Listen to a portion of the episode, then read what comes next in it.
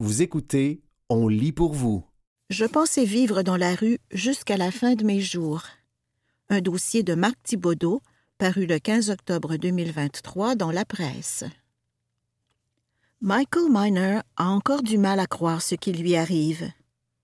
Je pensais que je vivrais dans la rue jusqu'à la fin de mes jours, souligne l'homme de 60 ans qui s'est récemment fait attribuer un appartement d'une pièce dans un immeuble aéré et moderne situé au sud du centre-ville de Houston. Jonathan Spears, qui travaille pour un organisme local luttant contre l'itinérance, Hope Haven, l'avait abordé quelques mois plus tôt pour lui faire remplir un questionnaire destiné à évaluer son admissibilité à un programme de relogement. Les gens dans la rue me disaient que c'était une arnaque, mais je ne les ai pas écoutés. Je voulais y croire, souligne M. Miner, qui survivait en se droguant aux méthamphétamines et subissait de nombreuses crises psychotiques. C'est souvent difficile de convaincre les gens qu'ils peuvent réellement obtenir un logement avec notre aide, dit Jonathan Spears de l'organisme Hope Haven. Le rêve est devenu réalité pour l'ex sans-abri qui présente, avec un large sourire, un cadre dans lequel il a placé un chandail des Cowboys de Dallas, son équipe de football fétiche et une vieille couverture rappelant ses longues années face aux éléments. Tout ce que je voulais avant, c'était me droguer, mais j'ai décidé de me prendre en main, note M. Miner, qui a récemment renoué avec sa famille. Son récit rappelle celui de l'un de ses nouveaux voisins, Robert Tyler, qui a aussi hérité d'un appartement dans le même immeuble grâce à l'aide de M. Spears. Les deux hommes s'étaient perdus de vue après que le travailleur de rue a évalué son dossier il y a plusieurs mois. Tu m'as sauvé la vie, a répété avec émotion M. Tyler à plusieurs reprises avant de le prendre dans ses bras lors du passage de la presse. J'aurais pu mourir tellement de fois. J'ai des tonnes de cicatrices dans le visage qui témoignent des fois où j'ai été battu ou braqué, a ajouté l'homme de 47 ans qui souffre d'alcoolisme depuis des années. Il y a quelques mois, la nouvelle que des inconnus cherchaient à le joindre l'a d'abord inquiété. L'annonce qu'un logement l'attendait l'a ensuite stupéfait. La joie de M. Tyler a été tempérée par la découverte d'un cancer pour lequel il se fait traiter, mais l'avenir semble plus prometteur. Derek Escobedo est un autre ancien sans-abri vivant dans la région de Houston qui a pu trouver un toit dans les derniers mois après des années de dérive. En nous faisant visiter son petit appartement en périphérie du centre-ville, l'homme de 34 ans, originaire de Fort Worth, est radieux. C'est la première fois que j'ai un logement avec un vrai bail à mon nom et tout, dit Derek Escobedo. Sa vie a pris une tournure tragique en bas âge lorsque son père a tué sa mère en la happant avec une voiture. Une grand-mère a tenté de s'occuper de lui et des autres enfants de la famille, mais n'a pas tenu longtemps. Après avoir été placé dans une maison d'accueil au début de l'adolescence, M. Escobedo a pris la fuite. Les années suivantes ont été partagées entre la rue et la prison. C'est en étant placé temporairement dans un centre d'hébergement transitoire l'année dernière qu'il a vu pour la première fois des gens traités des sans-abri avec gentillesse. Durant toutes les années où j'étais dans la rue, ça ne m'était jamais arrivé, note M. Escobedo, qui travaille aujourd'hui pour Career and Recovery Resources, une organisation locale pilotant notamment un programme de réinsertion professionnelle pour sans-abri. Un effort de longue date.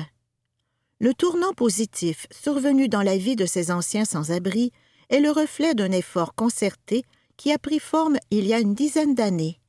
La Coalition pour les sans-abri de Houston, un organisme apolitique sans but lucratif, a entrepris de structurer les efforts de nombreux groupes travaillant sur l'itinérance pour maximiser leur effet. La priorité a été donnée à l'approche dite de logement d'abord pour refléter les exigences du gouvernement fédéral dont dépend largement le financement du programme baptisé The Way Home. Son objectif premier est de venir en aide aux plus vulnérables qui sont susceptibles de mourir dans la rue, en leur offrant un logement de longue durée sans conditions préalables, même s'ils souffrent, par exemple, d'alcoolisme ou de toxicomanie ou présentent d'importants problèmes de santé mentale. Des services de soutien, assortis d'un suivi soutenu, leur sont offerts par la suite pour faire face à ces enjeux et faciliter leurs efforts de réinsertion. L'accès à un logement pour une durée d'un an ou moins est aussi possible pour des cas moins complexes.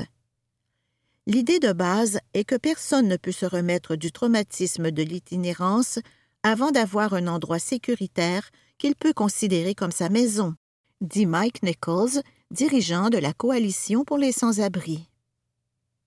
Certaines organisations participantes se spécialisent dans le travail de terrain et abordent les sans-abri pour les évaluer et formaliser leur entrée dans le système d'accès au logement.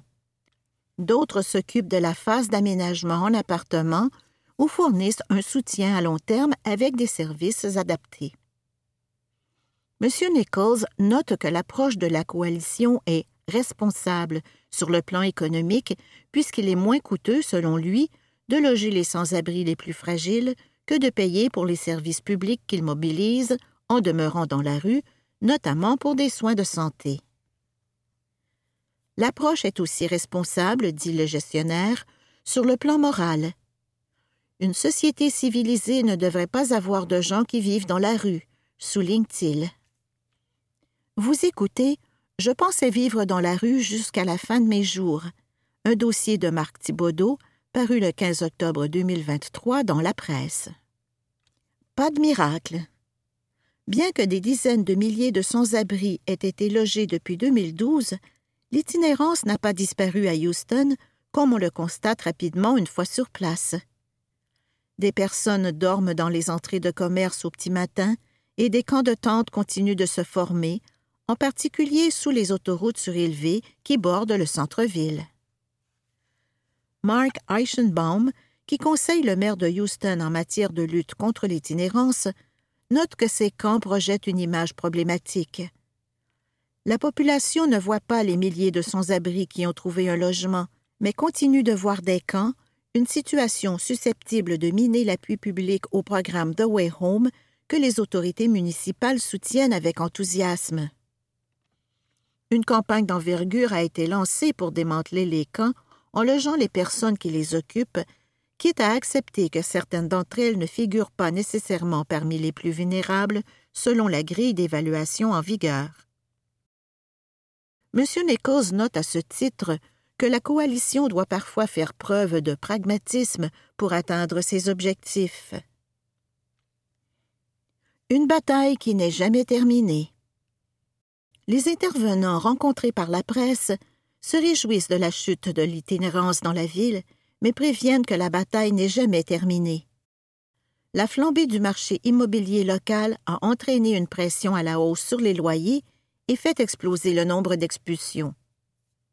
Dana Carney, une avocate de Lone Star Aid, soutenant les locataires qui contestent leur avis d'éviction, note que la situation est susceptible de pousser nombre de personnes dans l'itinérance.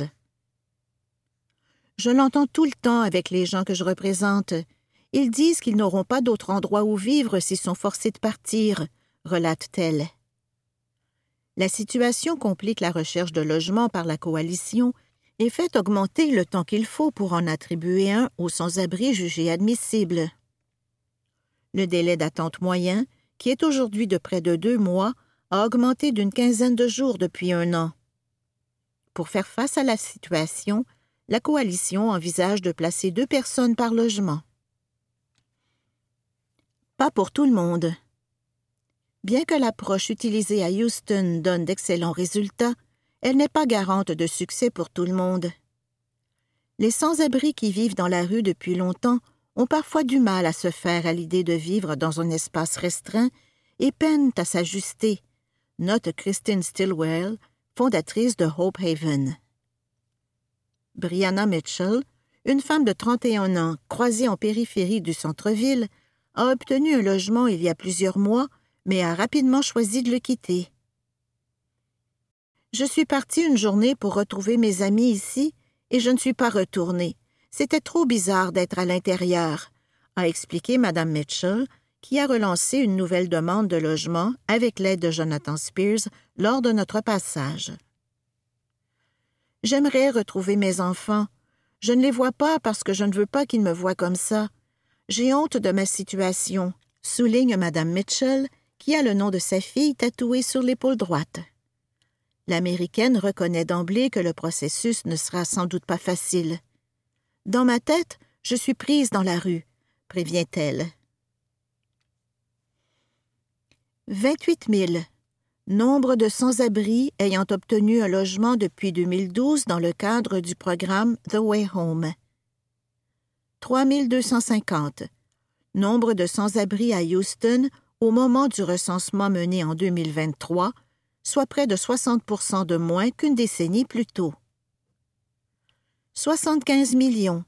Fonds publics dont l'utilisation a été coordonnée par la Coalition pour les sans-abri de Houston en 2020. Vous écoutez Je pensais vivre dans la rue jusqu'à la fin de mes jours. Un dossier de Marc Thibaudot, paru le 15 octobre 2023 dans la presse. Une approche connue appliquée avec succès. L'approche du logement d'abord utilisée à Houston n'est pas une invention locale, mais plutôt une stratégie encouragée depuis des années, notamment par le gouvernement fédéral américain, qui en fait une condition importante pour obtenir des subventions pour lutter contre l'itinérance. La ville texane a cependant obtenu, par la manière dont elle l'a mise en œuvre, des résultats susceptibles de faire des jaloux. Des priorités claires. Mike Nichols, qui chapeaute la coalition pour les sans-abri de Houston, note que ses dirigeants ont établi d'emblée, il y a une dizaine d'années, que l'accès rapide au logement devait être une priorité absolue pour venir à bout de l'itinérance dans la ville. Les organisations non gouvernementales qui étaient déjà actives dans le secteur se sont fait dire qu'elles étaient libres de continuer à travailler en silo sans y adhérer, tout en étant prévenues que l'aide financière fédérale ne leur serait sans doute pas accessible dans un tel contexte. Le noyau initial de 30 à 40 organisations a rapidement cru pour atteindre aujourd'hui une centaine. Une harmonisation difficile. La mise en commun de ressources ne s'est pas faite sans heurts. Kelly Young, qui chapeaute Career and Recovery Resources, une organisation assurant notamment le soutien de sans-abri ayant obtenu un logement, note que les premières années ont été difficiles. Tout le monde se regardait un peu de travers, mais les gens ont fini par convenir que l'approche utilisée était la plus juste et la plus équitable, relève-t-elle. La coalition a encouragé de son côté les organisations locales à se spécialiser plutôt que de tenter d'offrir à elles seules l'ensemble des services proposés. Trois ou quatre organisations différentes peuvent ainsi se relayer pour évaluer le cas d'un sans-abri, l'aider à s'installer dans un logement et lui fournir par la suite l'aide dont il a besoin. Une évaluation uniforme. La coalition, tout en optant pour l'approche du logement d'abord, a défini que les personnes les plus vulnérables, qui risquent de mourir dans la rue, sont celles qui doivent hériter en priorité d'un logement à long terme. Il s'agit généralement de personnes ayant vécu dans la rue pendant des années qui souffrent d'un handicap physique ou mental. Pour les identifier, les responsables locaux ont élaboré une grille d'analyse qui est devenue la norme. Les données sont consignées à l'aide d'un logiciel permettant d'accéder à distance au profil de la personne considérée et à l'historique des interventions dont elle a bénéficié. Les organisations locales ne peuvent choisir les itinérants les plus susceptibles d'être réinsérés pour se donner une bonne image, une pratique qui n'était pas rare par le passé. L'aide du secteur privé. La coalition compte sur l'appui de nombreux propriétaires privés qui acceptent de louer leurs appartements aux itinérants. James Gonzalez qui est chargé du dossier au sein de la coalition, note que les propriétaires se voient généralement proposer des loyers en phase avec le marché. Pour un appartement d'une chambre, il est actuellement d'environ 1500 dollars. Les sans-abri pris en charge doivent normalement verser 30% de leur revenu mensuel, le reste étant financé par Washington par l'entreprise d'un programme d'aide au logement. La coalition, dit M. Gonzalez, fait aussi valoir que chacun de ses clients est suivi par un agent de liaison qui peut intervenir en cas de problème. L'établissement d'un lien de confiance avec les propriétaires est la clé, souligne-t-il. Une population empathique. Mike Nichols note que les résultats obtenus à Houston démontrent que l'approche du logement d'abord, introduite en premier lieu à New York au début des années 1990, fonctionne à grande échelle. Près de 90% des personnes en ayant profité ont toujours un toit au-dessus de la tête deux ans plus tard, note l'administrateur, faisant écho à des études à ce sujet. Ayant tenté de suivre l'approche avec plus ou moins de fidélité ont néanmoins obtenu des résultats moins concluants, note M. Nichols, qui attribue une partie du succès obtenu à Houston à l'empathie de la population locale. Les catastrophes naturelles qui ont frappé la ville, dont l'ouragan Harvey en 2018, font en sorte que personne ne se sent à l'abri du fait d'être temporairement sans toit, dit-il. Des expériences au Canada. Plusieurs villes canadiennes, dont Montréal, ont expérimenté l'approche du logement d'abord de 2009 à 2013 dans le cadre d'un projet pilote mené par la Commission de la santé mentale du Canada avec des fonds fédéraux. L'organisation a conclu que le programme avait démontré son efficacité dans la métropole et diminuerait fortement le nombre de personnes en situation d'itinérance chronique advenant son application à grande échelle. Le rapport relevait par ailleurs que l'approche suscitait des coûts relativement faibles. L'Institut national d'excellence en santé et en services sociaux a conclu pour sa part en 2014 que l'approche devrait être envisagée en incluant des modalités pour répondre aux besoins variés des personnes ciblées. Aucun programme à grande échelle n'a cependant été mis en œuvre par la suite. C'était je pensais vivre dans la rue jusqu'à la fin de mes jours. Un dossier de Marc Thibaudot, paru le 15 octobre 2023 dans la presse. Capter l'énergie de la pluie. Un texte de Mathieu Perrault, paru le 15 octobre 2023 dans la presse. Quand il pleut, les panneaux solaires ne servent à rien. Cela pourrait changer avec le miracle des nanogénérateurs triboélectriques. Cette technologie, inventée en 2012, génère de l'énergie à partir de mouvements trop légers pour les turbines actuelles. Il arrive qu'on ait une décharge électrique en touchant une poignée, ou alors qu'on arrive à faire tenir un ballon léger sur un mur après l'avoir frotté sur ses cheveux. Jusqu'en 2012, le miracle de l'électricité statique n'avait presque aucune application utile.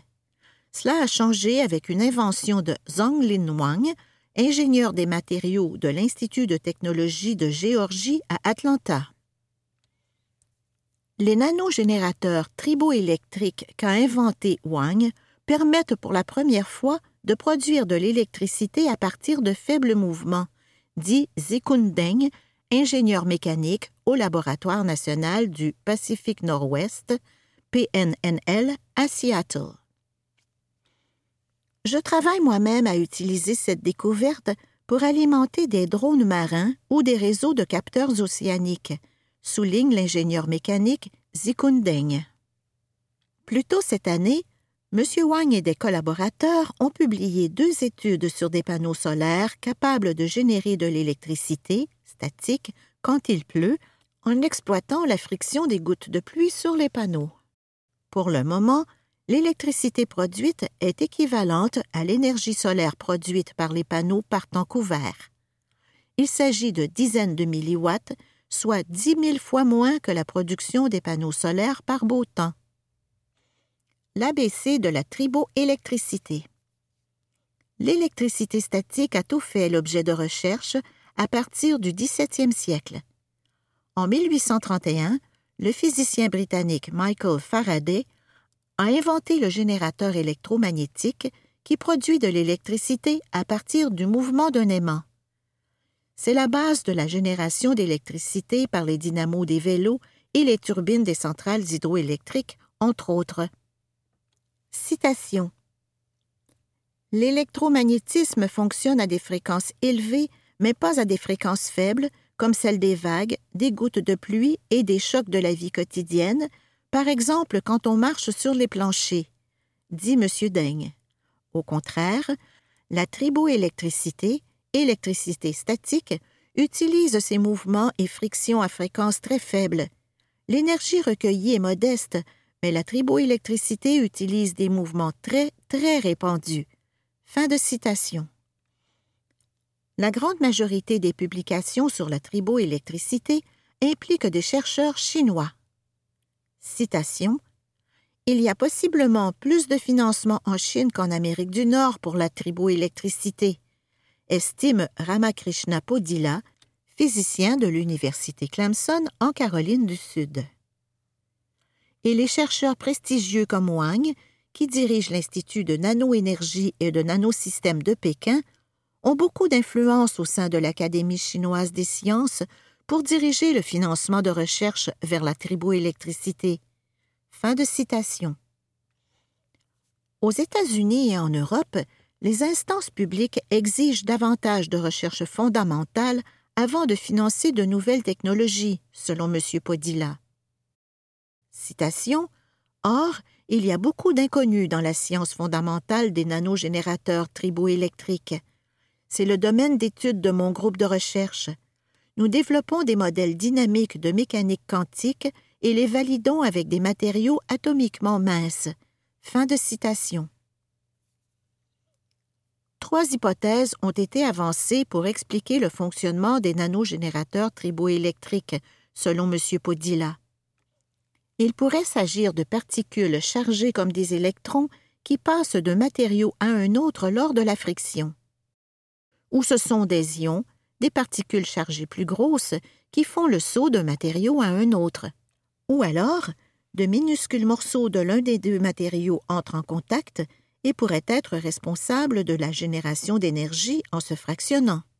Sampada Bodke, ingénieur mécanique de Polytechnique Montréal, confirme qu'il y a une énigme.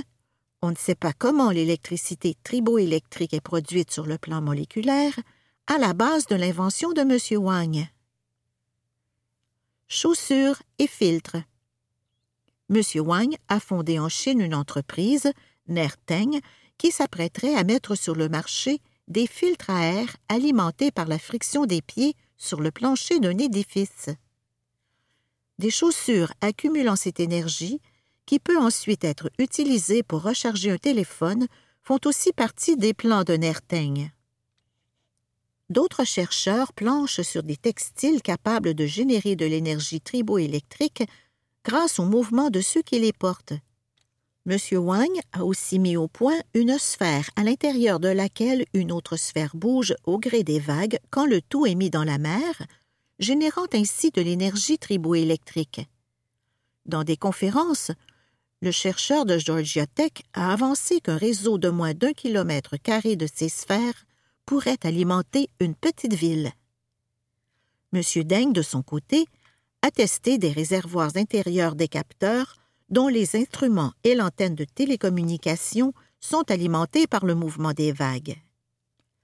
La prochaine étape, d'ici un ou deux ans, est de faire un test en océan, puis de les utiliser dans des environnements difficiles comme l'Arctique, où on ne peut pas facilement changer les piles de ces capteurs, dit Zinkundeng, ingénieur mécanique.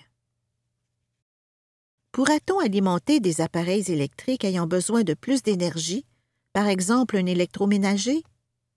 M. Deng pense qu'il suffira d'augmenter par un facteur de 100 l'efficacité des nanogénérateurs triboélectriques. Citation C'est une technologie jeune, alors tout est possible dans la prochaine décennie. Fin de citation. M. Podilla estime de son côté que les nanogénérateurs triboélectriques pourront, au maximum, alimenter des lampes d'ailes et des appareils électroniques comme des téléphones et peut-être de petits ordinateurs. Citation Je suis sceptique quant à la capacité à augmenter proportionnellement cette technologie, dit le chercheur de Caroline du Sud. Ils sont bons à l'échelle du microwatt ou du milliwatt, et il semble y avoir beaucoup de variations d'efficacité avec la température et l'humidité. Fin de citation. Pression sanguine et intégrité structurale. Madame Bodke, quant à elle, travaille sur des capteurs de pression sanguine alimentés par des matériaux piézoélectriques. Ces matériaux génèrent du courant quand ils sont compressés ou étirés. L'énergie piézoélectrique fonctionne mieux que la triboélectricité si les fréquences des mouvements sont constantes, selon la chercheuse de Polytechnique. Citation On pourrait aussi examiner l'intégrité des structures avec des capteurs piézoélectriques. On envoie des ondes dans les structures, elles alimentent les capteurs, qui analysent ensuite comment les ondes voyagent dans les structures. Fin de citation. En savoir plus. 41 milliwatts par mètre carré. Génération d'énergie triboélectrique par les panneaux solaires mis au point par Zhong Wang quand il pleut. Source Advanced Materials. 37 milliwatts par mètre carré. Génération d'énergie solaire par les panneaux mis au point par Zhong Wang quand il pleut. Source Advanced Materials. 100 à 300 watts par mètre carré. Génération d'énergie solaire par un panneau solaire typique quand il fait soleil. Source Clean Energy Reviews, PV Magazine. C'était Capter l'énergie de la pluie, un texte de Mathieu Perrault, paru le 15 octobre 2023 dans la presse.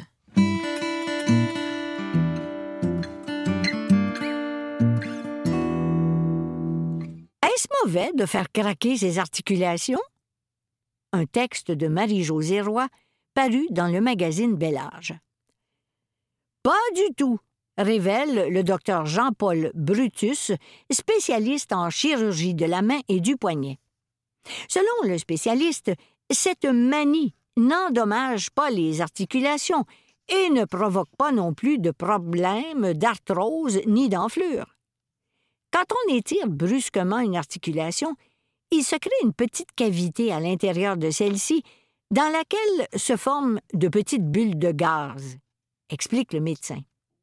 C'est l'éclatement de ces bulles qui produit le bruit de craquement caractéristique.